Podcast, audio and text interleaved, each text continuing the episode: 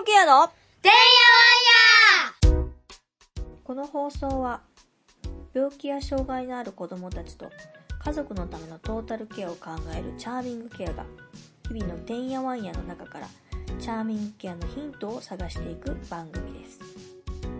はい、えー今日も始まりましたチャーミングケアのてんやわんや。えー今日のゲストはですね、一般社団法人がんサポートナース代表理事の片岡幸子さんです。よろしくお願いします。よろしくお願いします。お願いします。あの、片岡さんとはですね、この4月ですね、うちの息子の、あの、相馬って言うんですけど、えー中学1年生になりまして、あのー実はね、このポッドキャストもね、何回か出てるんですよ、彼。で、えっと、結構、一番に結構喋るんですよ。で、あの、自分でそういう、まあ自分がね、結局その小児がんの経験があるので、あの、その病気以外でいろいろ起こってきてる課題感みたいなものをちょっとシェアしたいんだみたいな話をしていて、で、あの、きっかけはあれですよね。あれなんだ、クラブハウスですね。そうです。クラブハウスで、えっと、片岡さんが、えっと、そういう、その、がんの人たちにどういう、その医療の隙間でどういうことができるだろうか、みたいな、あの、ルームを開いてらっしゃって、で、そこに私がポイッと入って、で、隣にたまたまいたんですよ、うちの子が。で、こんなんやってるよみたいな話になって、で、あの、こんなんやってみないみたいな話になって、で、どうせやるんだったら俺仕切りたいわ、みたいなことを言い出して、で、主催で一応ね、そうそうそう。イベントをしたっていうのが経緯で、ちょっと今日お機会いただいております。はい。ありがとうございますそうですよね、あれね。いや、まだね、私たちが、たそのルームを立ち上げて、まだね、2、3回しか多分やってなくて、で、みずほさん来てくれて、で、1回出て、また入られたじゃないですか。で、なんだ、なんか、そう、そうなの、そうなの。で、あお帰りなさいとかって言って、あ、どうしましたって言ったら、いや、うちの息子は喋りたいって言うんですよとかって言って、あれ？息子さん？と思って、あ、いや、いい、いいよね、お母さんいるからいいよね？とかって言って、で、喋ってもらったら、まあ、しっかり喋るお子さんで、いや、これちょっとすごいなと思って、まさか子供さんが入ってくると思ってなかったから、いや、ちょっとこれはすごいつながりができると思って、で、じゃあもうなんか喋りたいって多分その時に言ったんで、え、じゃあもうぶっちゃけそんな場所作るって私がポロって言っちゃって、で、もうあるとあるっていう間に、じゃあ打ち合わせしますか？みたいな話になって。そうですよ。もうね、すごい反響と。、まあ、えっとね、や、春休み中っていうのもあったので、割とこう、うん。ふつふつと、まあね、あの、緊急事態とかで、まあコロナもあるから、うんうん。外に出てないっていうところもあって、うんまあね、で、その、中学に上がるにあたって、うちは実は5年生の時ですね、今中学1年生なんですけど、小学校2年生の時に、えっ、と、まあ、小児白血病になって、で、まあ、2年生丸まままあね、入院なんで、その外とって言ったらあれですけど、元いた生活とのその接点っていうのはもう病院だけっていうところなので、それは別にあの困りはしなかったんです。まあ、それは、うんあの、寂しいとか、そういうのはいろいろあるのかもしれないけど、うんただ、えっ、と、3年生になって戻りました。うんそうすると、やっぱり学習の面で遅れが出ていたりだとか、うんあとは運動面ですね。ちょっと足が結構もろくなってたので、うんやっぱそういう、でしかも一回骨折してるんですよ。でうん骨折しちゃうと、あ、そんなに折るんだってやっぱなるから、結構あので、そもそもそんな運動好きじゃなかったから、うん、あの、そんななんか別にいいわ、みたいな。俺、あの、あの、企画運営の方が好きやからって あの、やらなかったんですよね。そうすると、やっぱりどんどんどんどん、やっぱりその、いわゆるその、小学校2年生、3年生って、そういう基礎みたいなところをこうね、培う機会なので、うん。あの、遅れがどんどん出てきて、で、4年生、もう多分4年生ぐらいからね、多分ぶっちゃけついていけなかったんだと思うんですよ。うん。ただ、まあ、まだそこには、その、まあ、あの、まあ、病気してたからっていう周りの支援の目というか、あ、まあまあしょうがないね、みたいなところがあるし、まあそこにちょっとまあ、あ、前ってたれですけど、まあ自分もまあまあしょうがないね、と思ってたんだけど、5年生ですよね、いよいよ。もう2年も経ってくると、もう見た目も普通になってきてる。で、みんなもやっぱりそういう、やっぱね、風化じゃないですけど、もうそちょっと忘れちゃってるところがあって、で も全然普通だから。うんそうすると、ちょうどやっぱその、なんて言うんだろう。あの、教育的に、まあ、小学校2年生、3年生ぐらいまでは、まあ、プラスの評価というか、よくできたね、みたいな。ね、あの、あの、な何かできないことがあったとも、すごい頑張ったねって褒められる感覚でいるんですけど、4年生、だんだん高学年になってくると、うん。あの、平均よりもできないと、なぜできないんだっていう、あマイナスの評価基軸になってくるんですうよ。それにどうもこう、ね、結構まあ、あの、精神面だけは結構しっかりしとるから、うん。なんでやねんと。うんなんでそんな、そんなシーター俺は本気でやってるやないかみたいな感じになって、うん。うん。ずっとしてて、まあ5年生めちゃめちゃ、あれですね、学校にめちゃめちゃ呼び出されたし、私。ええ。問題起こしてくるから。で、言うから、こういう風に。直接、おかしいじゃんか、とか言うから。うん。そうなんですよ。これって自分だけだろうかって、やっぱ思ってて、で、ちょうどまあコロナもね、その、あと、い今とかだったら、えっ、と、2年前ぐらいからな、その、ふつふつとして、それが言語化できるようになってきたぐらいに、うん。えっ、と、本当だったらね、えっ、とね、うちの病院、あの、入院してた病院って、えっ、と、小学校から中学校に上がるまでに、えっ、とね、ライえーチャイルドライフスペシャリストさんが主催で、あの、なんかこう、卒業式みたいな、その小児がんを経験した卒業式みたいなの病院でやるんですよ。うん。でも、そういうのやっぱなくって、なんか途中経過がみんなわからないんですよね、病院。うん。なんかね、同い年ぐらいの子、う。どうみたいな話ができないから、うん。なんかふつふつとし、うん。なんかこう、ずっとブツブツブツブツ言ってて、で、あの、その、クラブハウスみたいなことが始まってきて、で、片岡さんとね、話をする前に、うん。人の同じ病気の人うん。が発信をしてるところに私がぴょっと入ったんですよ。ああ。まあ、あの、休みだったんで、ちょっとそう、もうちょっと聞いてみって言って、あの、あんたと同じ病、大人の人やでって言って、で、まあ、私もこういう性格がポチって、あの、手とか 喋って。そう、喋ってみたら、すっごい楽しそうにしてる。そうそう、それもそうあなんだ、みたいなあ。話をしてて、うん。きっとこういう機会があったらいいのになと思ってたところ、ちょうどね、その、お話がはい。立ち上がり。なんというタイミングだろう。本当ですよね。で、ちょうーどその、えっ、と、今までうちにも協力してくれてた、その他のね、えっ、と、うん気象がんの、えっ、と、うん持ってる女の子、中学3年生でしたかね、ねに、えっ、と、入っていただいてお話、すごい良かったですよえ。ね。生徒会長みたいですね。ね、生徒会長みたいだった。いや、なんかね、ああああいう子供だけの発信って、そもそもないから、まあみんな多分あれから結構聞いてくださっていて、で次いつやるの？とかって言って、で、あと、あの、私が通ってる、あの、がんサポートナースがちょっと、あの、ある先生とのつながりで、こう、お世話、お世話っていうか、お手伝いさせてもらってる、がん哲学外来カフェっていう、全国に、あの、順天堂の名誉教授の日野先生っていう先生が作られた、まあ、がんの方を中心として、こう、集える場所を作りましょうって言って作ったのがもう今全国で200ぐらい増えてるんですけどそこを元中学生でがんになって、えー、がん哲学外来カフェを先生からやればって言われて開いたな名古屋の子かな？がいるんですよ男の子が。でその子のことはちょっとズームとかで知っていてでもその子が私の中では一番若い子だったんですよ。もっとこんなちっちゃい子が、あ、喋り、喋りたいんだと思って、で、二人がすごい、なんか、どうもとかって言った男の子と女の子なのに、なんかちょっと、ちょっとお互い控えめにはやりつつも、なんかこうね、いい感じに話ができていて、いや、これをなんか同じようなこう病で、なんか、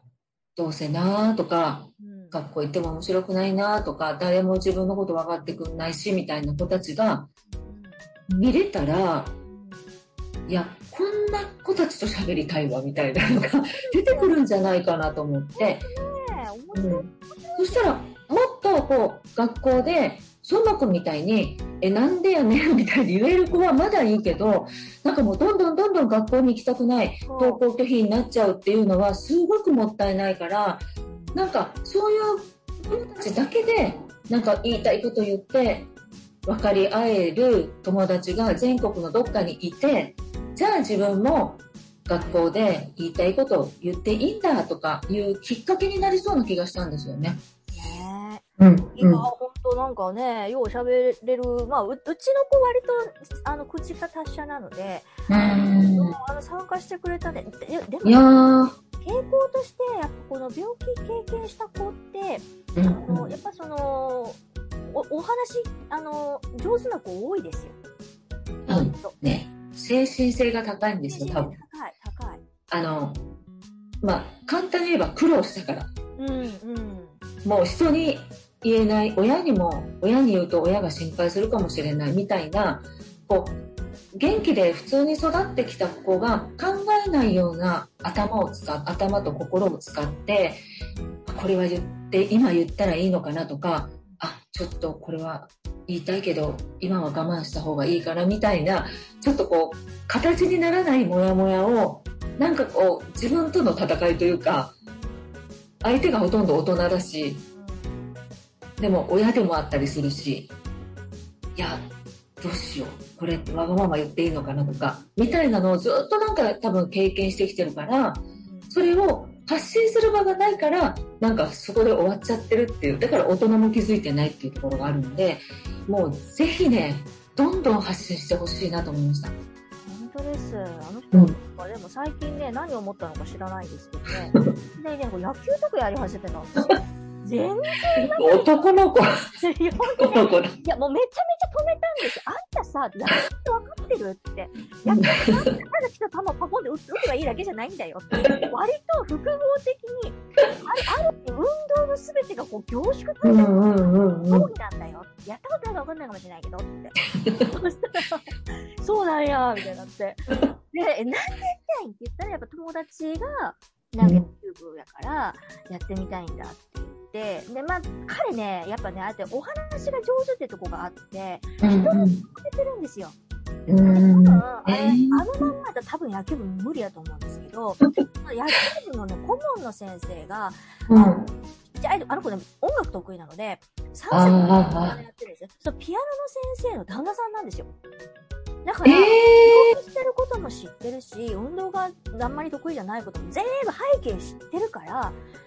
いいですよそれでも参加したいと思ってくれるんだったらもう全然ウェルカムですよって。ー、えすっごい段ー取りしてくれるんですよ。で、だったら、でも段取りしてもらうように持っていきやがるんですよ。すごいなって思う、その、そのスキル。もう天性じゃん。きっと病気のおかげで身についたものかもしれないけど。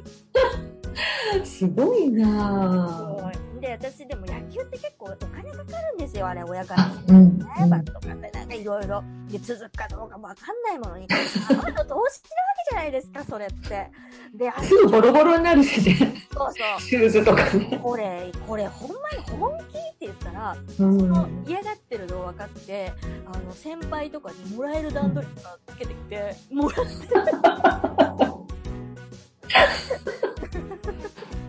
な、親孝行だ。じゃあ、じゃあ頑張ったらいいんじゃないですか。これだったら文句言わないでしょみたいな感じです。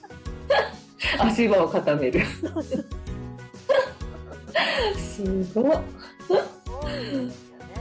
ね。楽しみだな、将来。なんかね、でもね、あの、まあ、もともと結構、あんなでももともとあんなに喋る人じゃなかったんですえ。割と内向きで、病気するまではね。うんあの、あんま何考えてるかわかんない。ちょっとまあ独特ではあったんです、もともと。うんうんうん話したことって。で、あの、ささっき、あの、片岡さんおっしゃったみたいに、なんか自分がどう思われるかっていうことを気にして、うんあんまり自分の意見を表に出さないタイプの人だったうんんですよ。でも、その、病気をしたことによって、まあ、うち3人子供がいているので、うんまあ1人にそんなにガチッとこうね、あの、付き合うってことな、難しいわけじゃないですか。うん。でもまあ病気をすることによってもう私が付き添いをしてたから、しかも24時間の張り込みだったから、要はもう、あの、ガチッとみたいなもんですよ。メンタルガチ ほんで、その時にわーっていろいろしょ、あ、そう思ってたんだとか、あどういうふうに考えてたんだとか、結構いろいろ二人で話をして、ーうん。で、まあ、まあ、わーってなったりもしましたけど、あのーそこからですね、なんかスイッチが入ったみたいに、うん。で、ちゃんとこうね、自分が自分の意見を言わないと、やっぱしんどいわけじゃないですか。こうで、わけわかんない薬、まあ彼からするとね、わけわかんない薬入れられて髪の毛抜けて顔パンパンになって、精神もなんかグラグラして、なんじゃこれっていう話じゃないですか。で、それをちゃんと人に伝えないと、何されるかわからんぞぐらいの感じ 病院なのにって。こうなってるとか、なんだこれって大丈夫うんとか、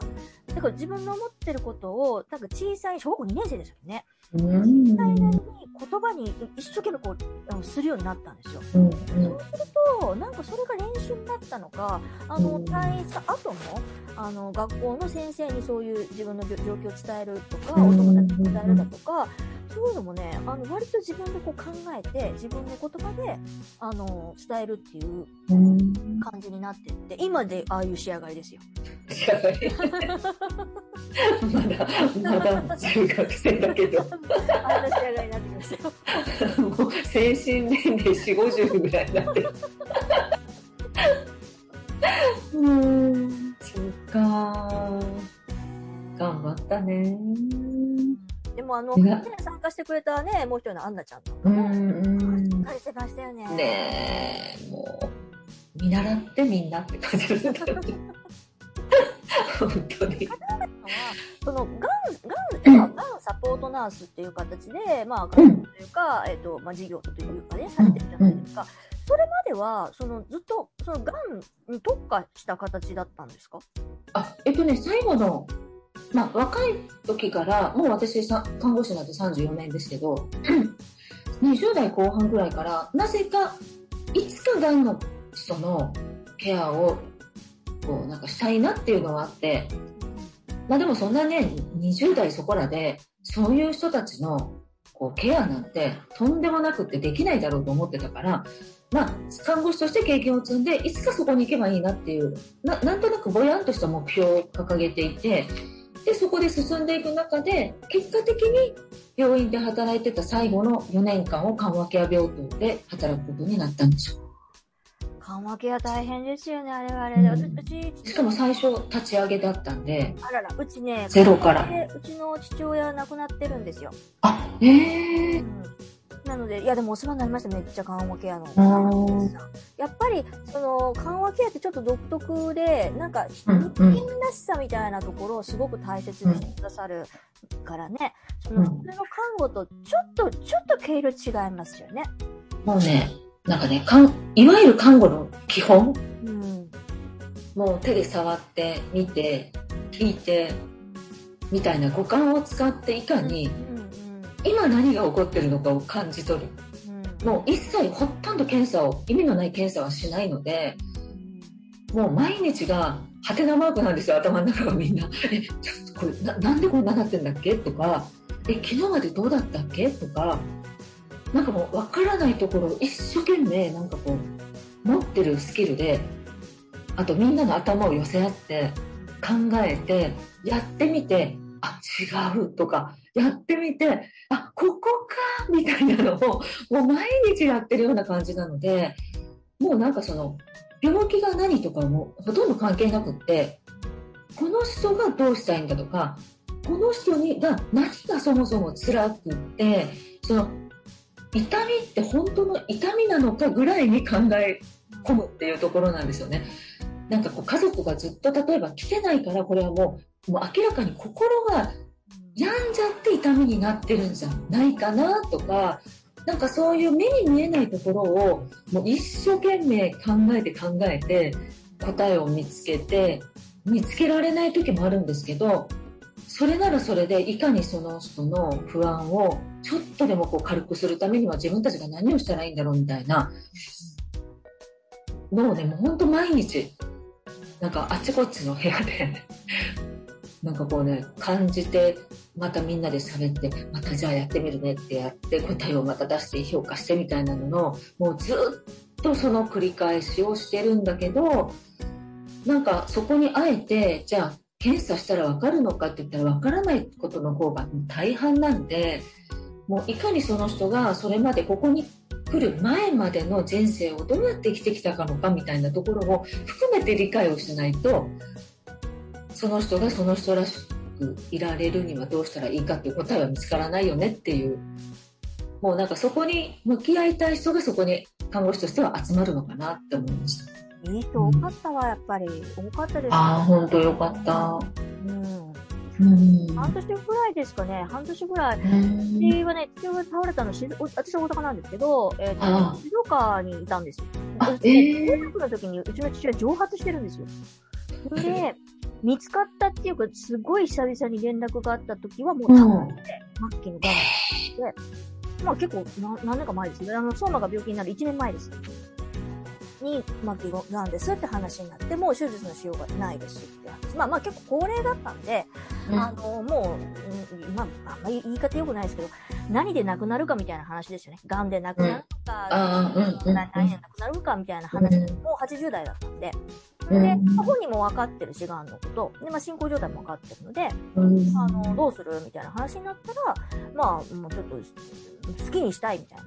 感じだから、みんなもうじゃあ大阪来る？みたいな話になって、結構ね、結構容体悪かったんですけど、ああゆっく、り大阪に連れてきて、ええなんか俺はもう名古屋で降りる？とか、名古屋で降りてどうすんねんみたいな。